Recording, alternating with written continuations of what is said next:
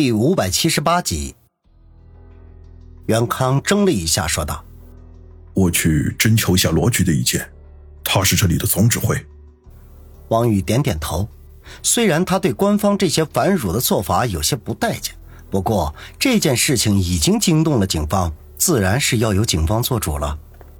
袁康跑过去和罗景泰说了几句话，后者点点头。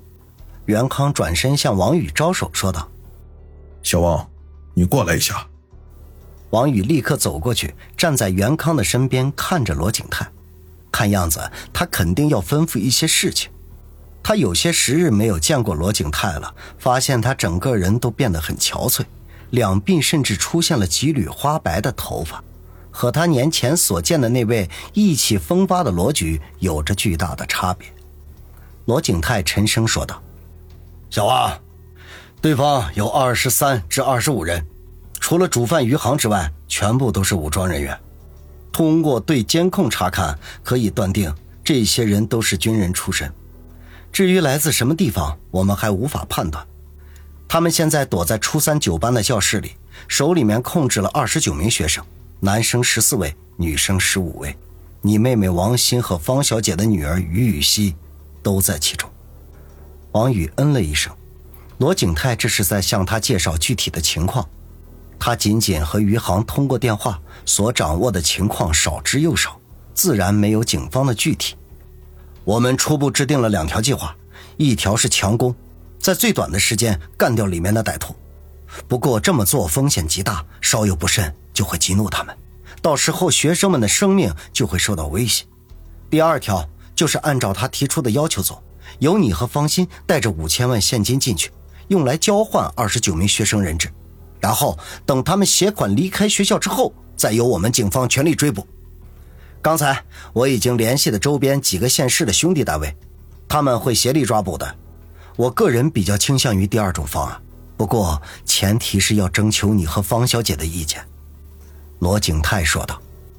王宇没有任何的迟疑，沉声说道：“那就第二条方案吧，保证那些孩子的安全才是第一位。”罗景泰眼中顿时露出了赞许之色来，点头说道：“小王，好样的！”他身边的那些官员和学校领导也都不约而同的一起点头，附和罗景泰的言行。王宇不由得心中暗骂：这些马屁精！他们说话的功夫，一辆红色的奔驰飞奔而来，除了司机苏辛迪之外，里面装的全都是银色的皮箱，足有六七个之多。苏辛迪开门下车，快步走到王宇跟前，虚喘的说道：“王宇。”钱我带来了，思思车慢，在后面。王宇感激的看了他一眼，煽情的话则全部都咽进了肚子里。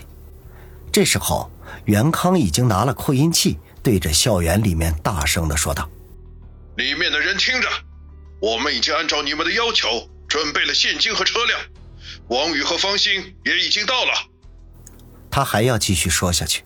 就听“砰”的一声，一颗子弹不偏不倚，侧着他的发髻而过，将立在警车顶部的喇叭直接给打爆了。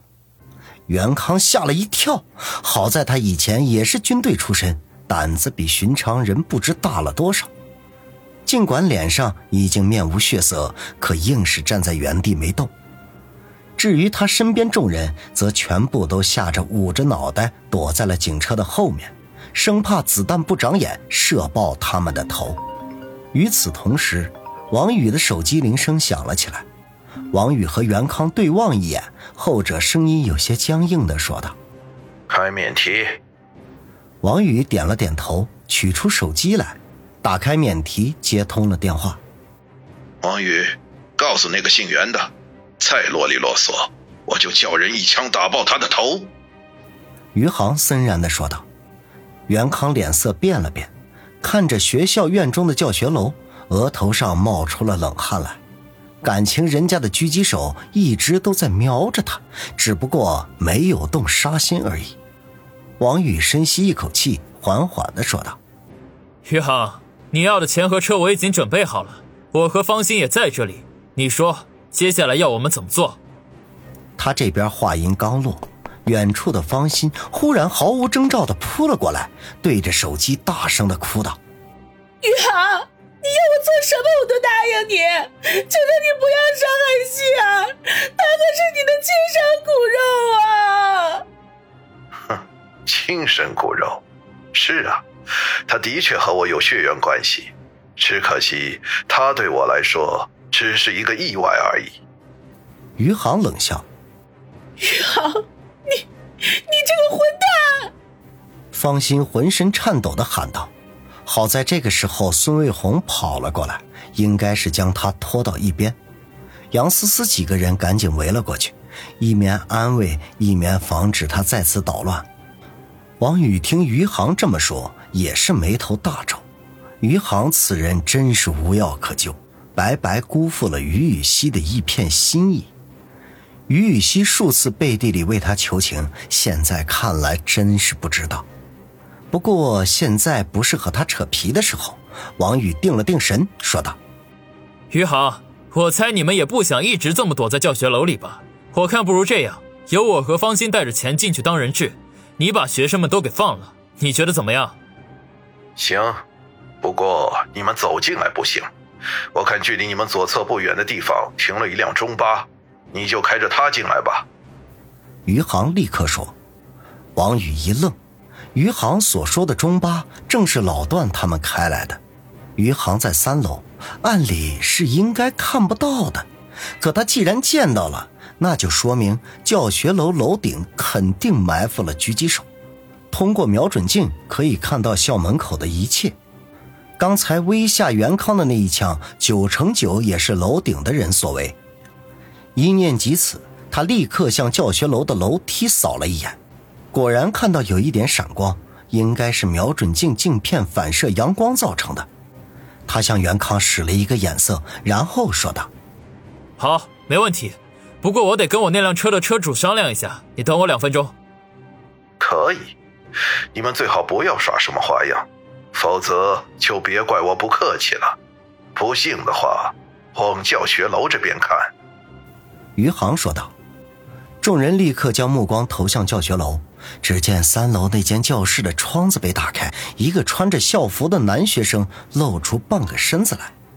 他把双手高高举起，虽然看不清楚他的表情，可是仍旧可以感受到他从内而外的恐惧。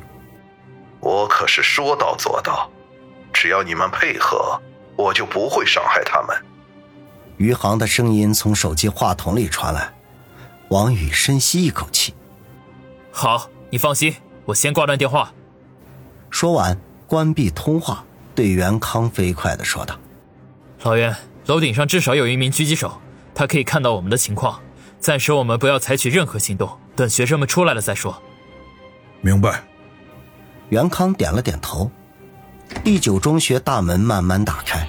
王宇开着中巴缓缓的驶了进去，他的手机放置在风挡玻璃前，连接着一只充电宝，保持着通话的状态。